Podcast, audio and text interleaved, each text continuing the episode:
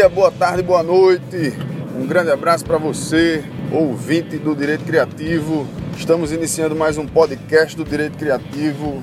Hoje a gente vai falar sobre direito do consumidor, telefonia móvel, capacidade de argumentação, insistência e criatividade para a solução de problemas. Vamos nessa?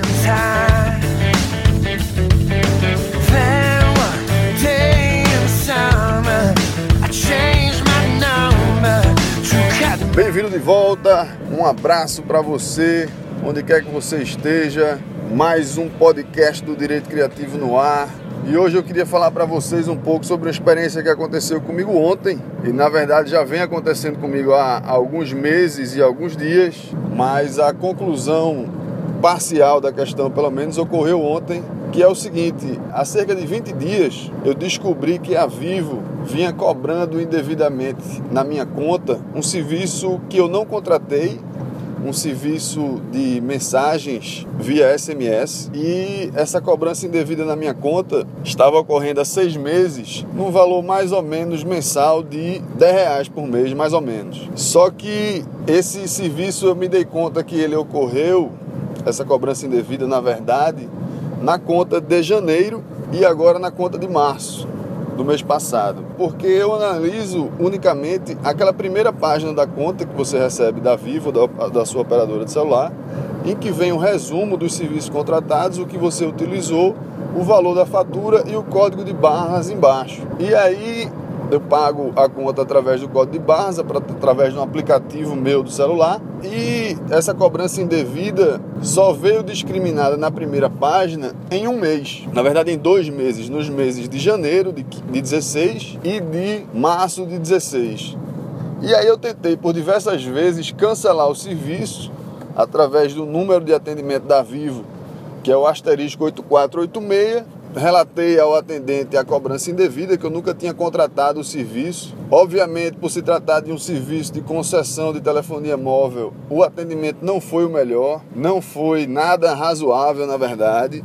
O atendimento foi bastante demorado, bastante complicado e dificultoso até a solução do problema. Porque quando eu liguei para o asterisco 8486, o que eu queria era o cancelamento do serviço e o abatimento da cobrança indevida imediatamente na minha conta para que eu não pagasse a conta do mês de março, que eu iria pagar no mês de março, com esses valores indevidos que eu já tinha me dado conta, né, que já haviam duas cobranças indevidas. E aí quando eu liguei lá para Vivo, o atendente primeiro insistiu dizendo que eu tinha contratado o serviço, que era impossível ter contratado o serviço sem ter sido solicitado, que não é verdade, né? Eu nunca contratei esse tipo de serviço. Na verdade, ele habilitou na minha conta e manda uma mensagem para o serviço contratado. Para cancelar, mande um SMS para tal número com a palavra não. E aí você no dia a dia não se dá conta que chegou essa mensagem da Vivo, acaba que o serviço fica sendo cobrado por você indevidamente.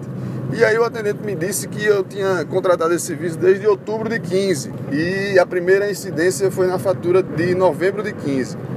Então, para resumir a história, eu liguei para esse asterisco 8486, não consegui obter o estorno das faturas, obtive apenas o cancelamento do serviço e já chamei a atenção do rapaz da Vivo, o atendente, de que a Vivo piorou o serviço de atendimento, porque antigamente, quando você ligava para a Vivo com uma cobrança indevida na sua conta, o estorno era feito automaticamente não através do primeiro atendente de telefonia, mas ela devia consultar uma supervisora um supervisor lá dela, comprovava que tinha um serviço indevido e o estorno era feito. Só que agora a Vivo não faz mais o estorno automaticamente. E aí ele disse que para questão de estorno eu teria que ligar para um 0800, que é a ouvidoria da Vivo, que só através desse canal de atendimento eu poderia tentar obter a devolução do que eu paguei indevidamente. Eu liguei para o 0800, primeira questão é que só funciona no horário comercial. Depois disso eu liguei vários dias no horário comercial e passei cerca de 35, 40, 45 minutos para ser atendido e nunca fui atendido. E ninguém tem paciência nem tempo para estar tá ligando para um 0800 de uma operadora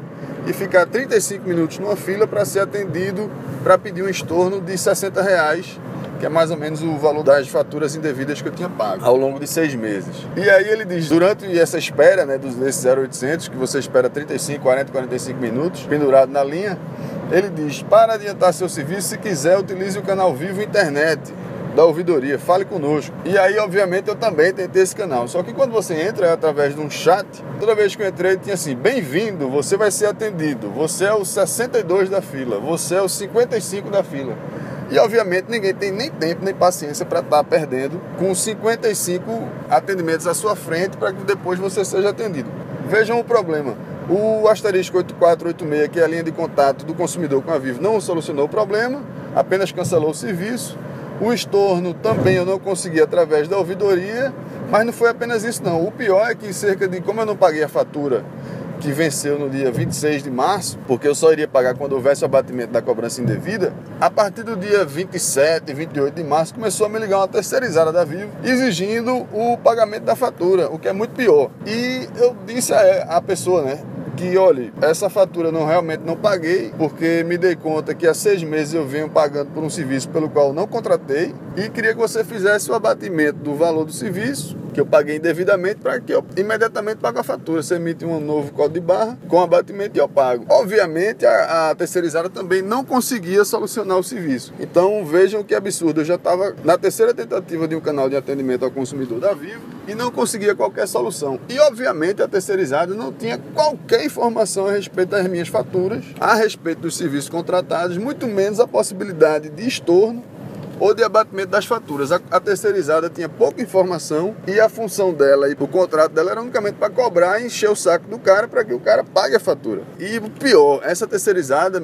passou a me ligar cerca de 10, 15, 20, 30 vezes por dia. Eu falei, atendi as ligações da terceirizada umas 5 vezes e falei: olha, não tem cabimento vocês estão me ligando porque eu já expliquei, estou pagando por um serviço indevido, só quero pagar minha fatura quando houver abatimento do que eu paguei sem ter contratado. E ela não resolvia, de modo que eu desisti e quando a terceirizada me ligava, eu não mais atendia. Até que um certo dia, agora em abril, passados, digamos, 10 dias do vencimento da fatura sem pagamento, não tendo havido solução por parte da Vivo, não tendo havido a devida prestação do serviço, o devido fornecimento das informações necessárias ao consumidor, nem a disponibilização de um atendimento de qualidade, a Vivo cancelou minha linha. Eu passei dois dias agora em abril, impossibilitado de fazer chamada chamada porque a Vivo, tendo em vista a ausência de pagamento, cancelou a linha. E aí, obviamente, isso é expor o consumidor a uma situação constrangedora, a uma situação de verdadeiro dano moral, porque eu precisava fazer minhas ligações e não conseguia. A linha tinha sido cancelada, eu não mais estava autorizado a fazer ligações, sabendo que eu vinha sendo cobrado por um serviço manifestamente indevido. Eu só pedi para pagar a fatura, não pedi nada demais a Vivo, eu só queria pagar a fatura quando houvesse o devido abatimento dos valores que eu paguei indevidamente. Eu não estava me furtando de pagar a fatura, eu só queria que fosse feita a questão, resolvida a questão de modo justo e que houvesse o abatimento dos valores que eu paguei indevidamente. Mas a Vivo não resolveu e a solução para isso foi cancelar a minha possibilidade de fazer ligações. Eu vi que não ia conseguir resolver isso administrativamente com a Vivo e finalizei pagando a fatura no valor cheio, a fatura de março, sabendo que dificilmente teria uma solução da Vivo e que teria que mover uma ação judicial para receber em dobro a quantia que foi cobrada indevidamente, né? Porque a devolução em dobro do que o consumidor pagou indevidamente é assegurada pelo Código de Defesa do Consumidor, se não me engano, artigo 42, parágrafo único, e a questão do indevido cancelamento da linha só seria resolvida através de uma ação judicial. Só que ontem eu estava no Shopping Center Recife, para quem não conhece o Shopping Center Recife, é um dos melhores shoppings aqui de Recife, recomendo conhecer, fazendo merchan aqui do Shopping Center Recife de graça, sem cobrar nada. Depois a gente acerta a conta aí do direito criativo do Shopping Center Recife. E por uma coincidência passei na, na, na loja da Vivo para tentar resolver o problema. De imediato, o primeiro atendente já reconheceu que a cobrança era indevida e disse que poderia fazer o estorno dos 60 reais. Só que eu pedi também que ele fizesse o estorno e abatesse da conta de abril, que venceria agora em abril, o valor em dobro, na linha do que determina o Código de Defesa do Consumidor. Ele disse que não conseguiria fazer. Eu solicitei aquele livrinho mágico que todo prestador de serviço ou todo fornecedor de produto deve ter em sua loja o seu estabelecimento, que é o Código de Defesa do Consumidor, para comprovar ele que a lei determina que a devolução deve ser em dobro.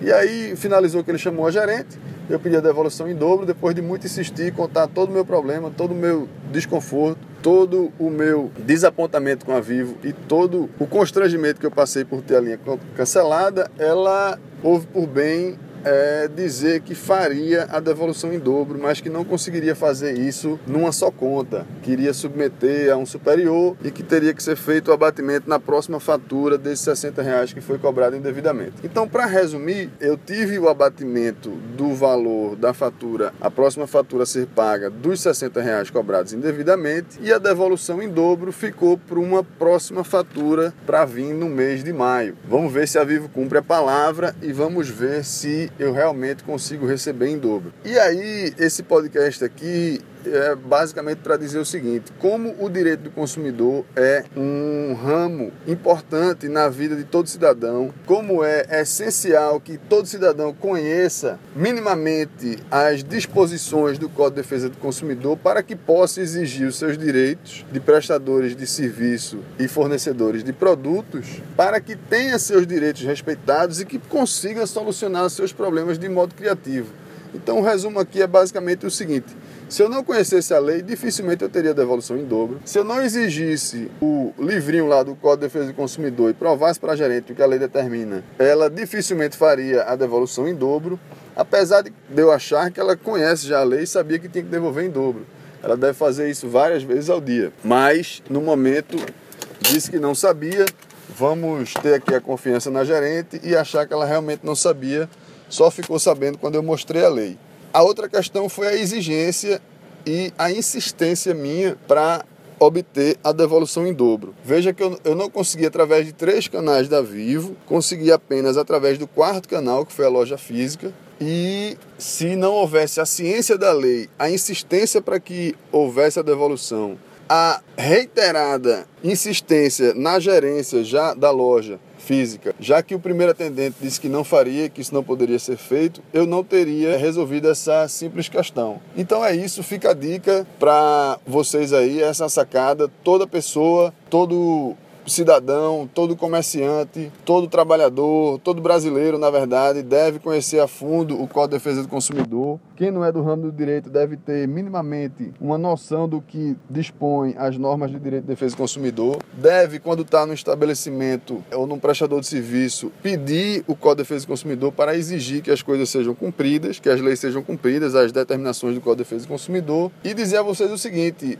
a gente precisa fazer aqui mais no, no podcast do Direito Criativo, mais episódios sobre direito do consumidor. Está feito aqui o compromisso. Vamos fazer mais episódios com pontos específicos do Código de Defesa do Consumidor para ampliar aí a abordagem acerca desse tema e dizer também o seguinte: por que o Código de Defesa do Consumidor tem uma abrangência tão grande, tem uma aplicação tão grande e por que é uma lei que pegou, né? O Código de Defesa do Consumidor é uma lei aplicada no Brasil, todo mundo conhece minimamente. E qual seria a razão que essa lei é tão praticada, tão violada diuturnamente, mas ao mesmo tempo as grandes questões do Código de Defesa do Consumidor estão sempre na mídia, estão sempre na pauta da imprensa e estão sempre sendo comentadas nas mais diversas esferas.